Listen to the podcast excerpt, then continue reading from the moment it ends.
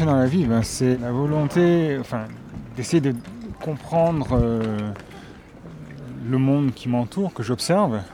Donc euh, je suis un physicien théoricien, mais je reste très attaché à, l'expérience, à l'observation et à essayer de, de comprendre pourquoi est-ce que ce qu'on a autour de nous est tel qu'on l'observe.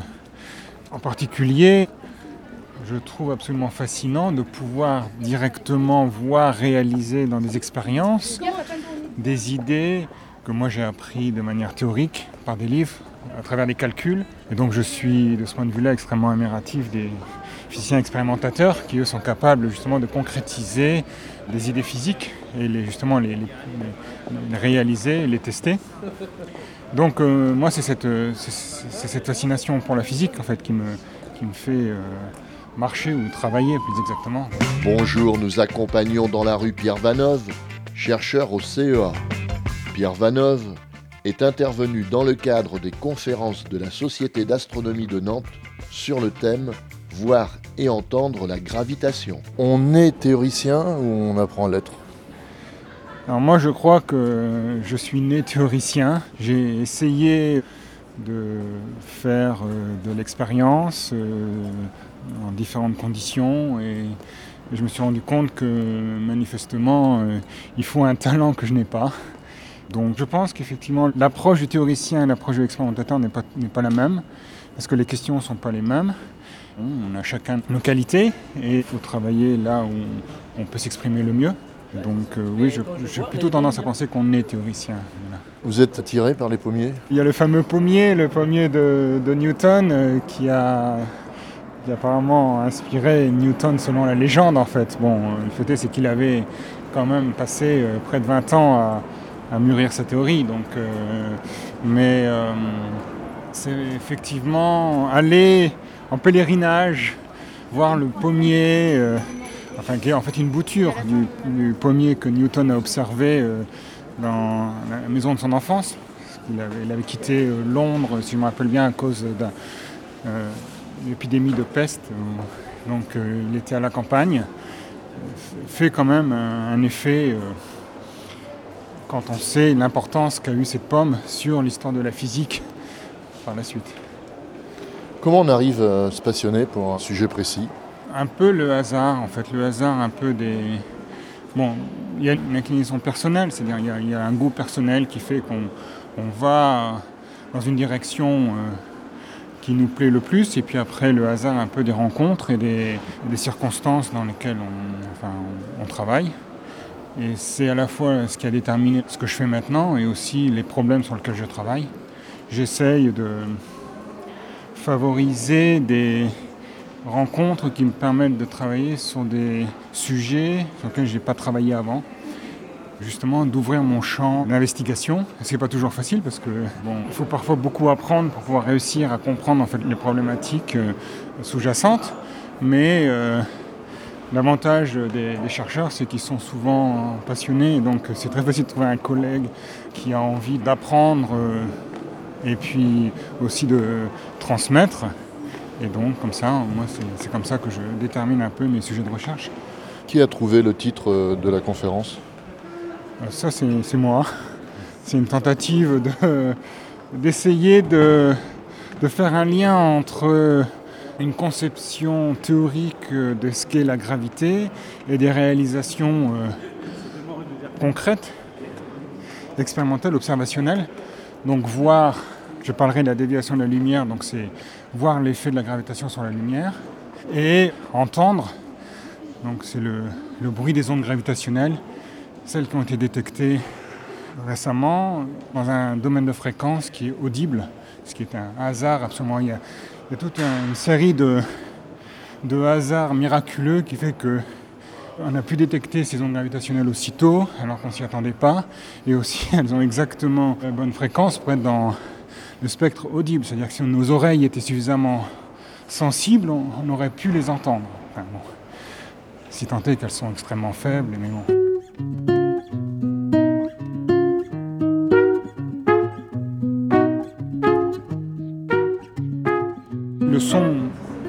Auquel je fais référence, c'est vraiment, il n'y a, pas eu de transformation. C'est-à-dire que si vraiment on avait, le signal avait été plus euh, fort, on aurait pu entendre ces ondes gravitationnelles euh, avec nos propres oreilles, sans utiliser d'instrument. Et c'est ça qui est assez, disons, remarquable et qui fait partie d'un de ces miracles de cette détection récente.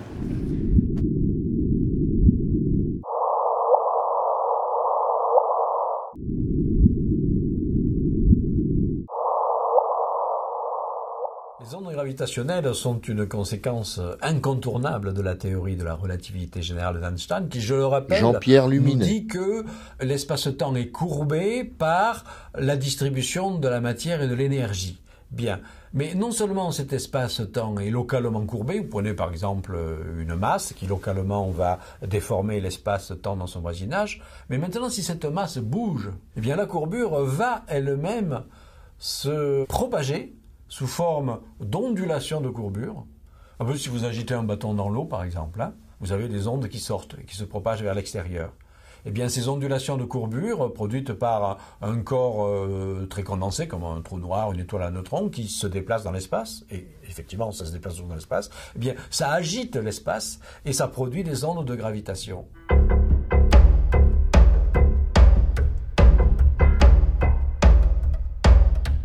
Est-ce que c'est facile pour vous de nous raconter vos recherches C'est assez difficile. Enfin, c'est même parfois très difficile. Il est facile de vulgariser quelque chose qu'on comprend bien.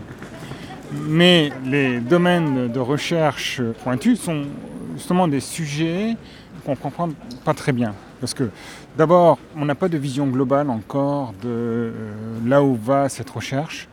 On a souvent des intuitions qui nous indiquent que c'est la bonne direction, qu'on essaie de concrétiser par des modèles mathématiques, mais une intuition c'est très difficile à justifier ou à expliquer. Et donc euh, c'est à la fois la partie la plus passionnante parce qu'on a envie justement d'expliquer ce qu'on fait, parce qu'on sent que c'est ça le regret de la physique, c'est là où on va, c'est là où on découvre quelque chose. Mais d'un autre côté, on se rend compte que les idées sont parfois euh, pas suffisamment bien formalisées pour être euh, exprimé en termes simples et en termes clairs. Donc euh, c'est pas facile, mais je pense que c'est nécessaire d'essayer de l'expliquer parce que ça nous aide aussi à, un peu ordonner notre façon de penser et de se recentrer peut-être sur les choses les plus importantes et en éliminant l'habillage technique qui vient autour des idées qu'on introduit quand on fait de la recherche. Mais ça, c'est le problème de toute recherche, c'est pas le problème de mon domaine en particulier.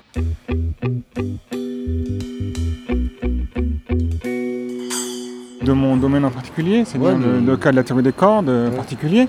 Donc il y a quelques idées fondamentales euh, qui sont euh, celles euh, qu'on présente habituellement, c'est-à-dire qu'on fait l'hypothèse que les constituants élémentaires de la matière et les sont données par des vibrations de petites cordes, infiniment petites, dont qu'on ne voit pas, mais dont on entend la musique. Donc euh, vous pouvez imaginer très bien qu'il existe une corde vibrante euh, qui vibre suffisamment, de manière suffisamment aiguë pour qu'on l'entende, mais l'œil ne permet pas de la voir. Donc c'est ça.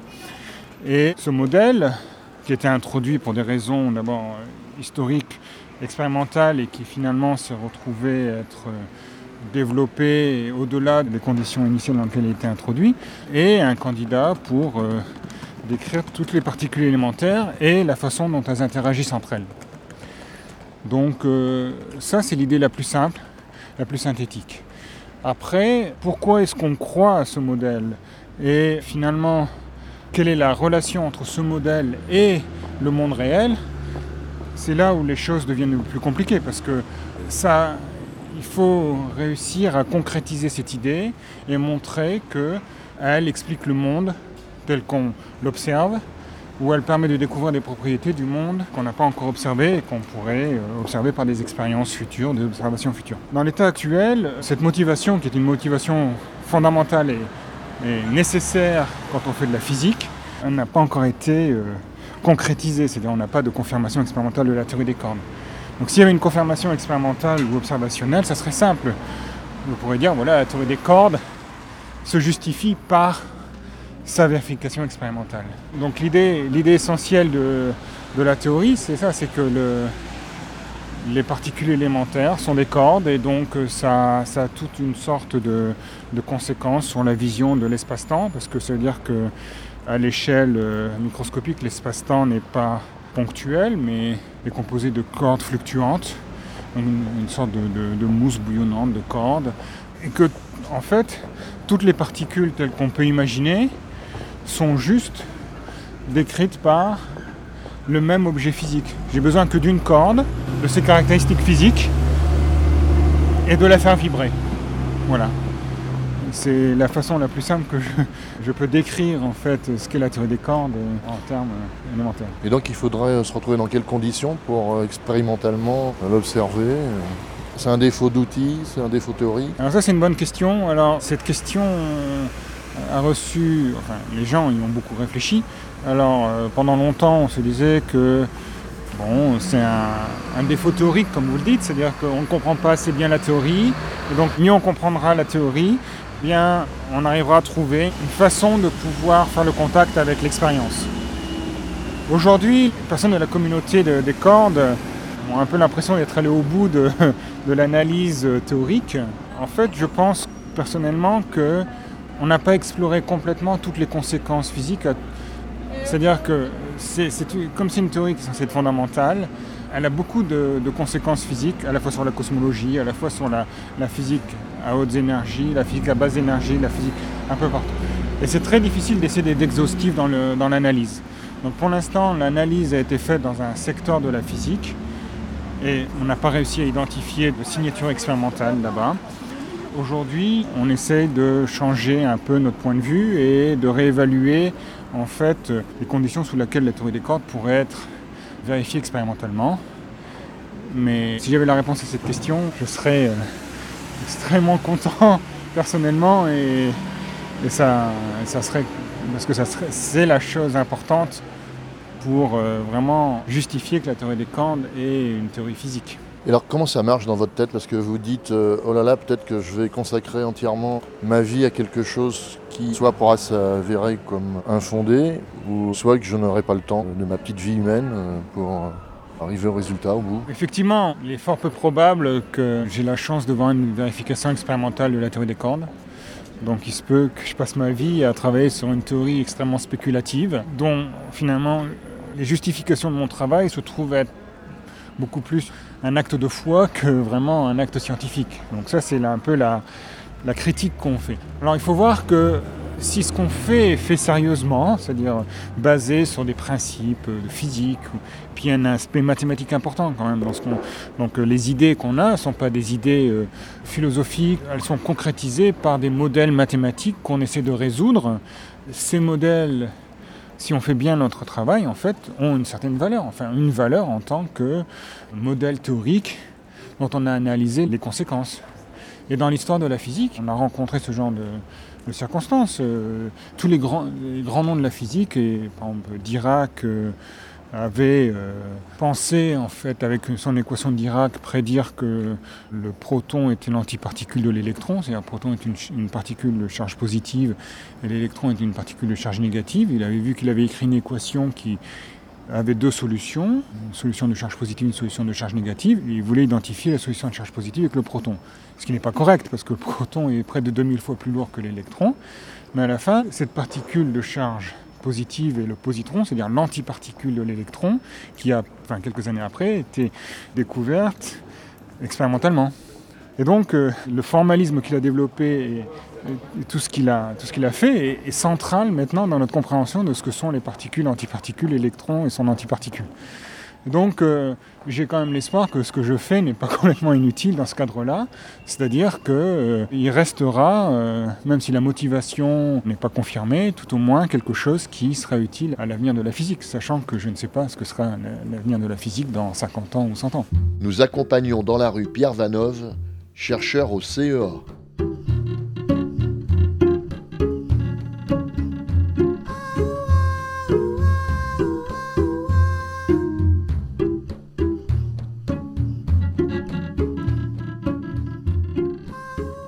Quoi le but ultime? C'est un prix Nobel? Ah Non, non, enfin, on ne travaille pas pour le prix Nobel. Le prix Nobel, en général, en physique, on l'a quand on est vieux. Enfin, il y a quelques personnes qui l'ont eu jeune, mais le prix Nobel a, cette particularité d'être euh, un prix qui récompense euh, une théorie physique qui a été confirmée par l'expérience. Donc, quelquefois, il est arrivé que, entre l'élaboration de la théorie et la vérification expérimentale, il s'est passé que quelques années. Le cas d'Irak, par exemple, que je mentionnais déjà. Mais maintenant, il se passe 30 euh, ans, 40 ans. Et donc, euh, en général, c'est quelque chose qu'on a quand on est vieux et c'est pas. Je pense que ça fait plaisir aux gens qui le reçoivent, mais c'est pas une motivation. On fait pas de la recherche pour un prix, on fait pas de la recherche pour gagner de l'argent. Je veux dire, on passe pas des nuits blanches à essayer de, résoudre des, problèmes, à essayer de, calculer des, intégrales ou je sais pas moi, essayer de comprendre euh, un phénomène physique pour la gloire ou pour gagner de l'argent. Il y a des façons beaucoup plus euh, faciles d'atteindre ce but-là. Mais quand on a l'impression d'avoir compris quelque chose, ce qui n'arrive pas souvent, mais d'avoir compris quelque chose d'important, c'est-à-dire de nouveau, c'est-à-dire que la communauté scientifique n'avait pas réalisé avant, ben là on, se sent vraiment très satisfait de ce qu'on a fait. Une, période d'euphorie et, puis qui de toute façon retombe assez vite parce que c'est pas non plus la fin, c'est-à-dire c'est pas parce qu'on a résolu un problème qu'on a résolu tous les problèmes de la physique et donc après on retombe dans une phase où en fait on cherche à résoudre d'autres problèmes. Donc en fait, on s'arrête jamais. En fait. C'est vraiment beaucoup plus... Euh, il y a vraiment un moteur interne qui vous pousse à toujours questionner, parce que même quand on a résolu un problème, on, se rend compte que de toute façon, il, a des limitations. La solution qu'on a donnée est une solution valable dans un domaine des paramètres donnés, ou alors dans des conditions particulières, ou pour un phénomène physique particulier. Donc il y a la question de savoir, mais qu'est-ce qui va se passer euh, si dans d'autres conditions? Et donc euh, de là... C'est un processus qui ne s'arrête pas. on n'arrivera jamais à, quand on est un chercheur, à, être satisfait complètement de ce qu'on a fait, parce que justement, par définition, on ne peut pas être satisfait. On termine par un petit peu de promo. Le livre est une traduction d'un livre russe, euh, finalisé en 1922 par euh, le père Paul Florensky, et s'intitule Les imaginaires en géométrie. C'est un livre où il expose sa conception des nombres imaginaires comme étant un pont entre le monde réel et le monde des idées. Il essaie d'unifier par cette approche mathématique les, aussi les conceptions nouvelles à l'époque, en 1922. La relativité générale venait juste de, découverte, enfin, a été découverte en 1915, et d'intégrer ça dans un, dans un, modèle de pensée euh, mêlant physique, mathématiques et euh, théologie, même s'il n'y a pas de, référence vraiment explicite à, la religion dans ce livre. Ce livre a eu une influence énorme euh, en Union soviétique. Donc euh, tout le monde connaît le, Maître et Marguerite de Bulgakov. Donc quand Bulgakov écrivait la fin du Maître et Marguerite, il lisait ce livre de Florensky et a dit que la fin du Maître et Marguerite est sa façon de concrétiser ce qu'il a compris de ce livre de Paul Florensky. Donc comme il n'existait pas de traduction en langue étrangère, donc cette traduction en français, la première traduction en langue étrangère, ben, je me suis dit ben, que j'ai essayé par là de faire connaître cet auteur singulier qui était à la fois mathématicien, physicien et prêtre orthodoxe, en espérant que ça fera découvrir une pensée euh, très transverse et, très original. Merci à Pierre Vanove, chercheur au CEA, pour sa libre participation à ce reportage réalisé avec le concours de la Société d'astronomie de Nantes. Qu'est-ce que vous retenez de cette interview en marche dans la rue? Je trouve que Nantes est une ville agréable, enfin belle, et puis euh, les questions que vous avez posées sont les questions qui sont naturelles que l'on pose à des scientifiques euh, qui font une physique théorique telle que je la fais. L'intérêt, moi, je pense, d'essayer d'expliquer ce qu'on fait, c'est aussi pour attirer des personnes qui, après, pourraient soit devenir des collaborateurs, c'est-à-dire, donc c'est quand on s'adresse aux jeunes, ou par leurs questions, par leurs euh, réactions, nous aider à clarifier notre pensée. you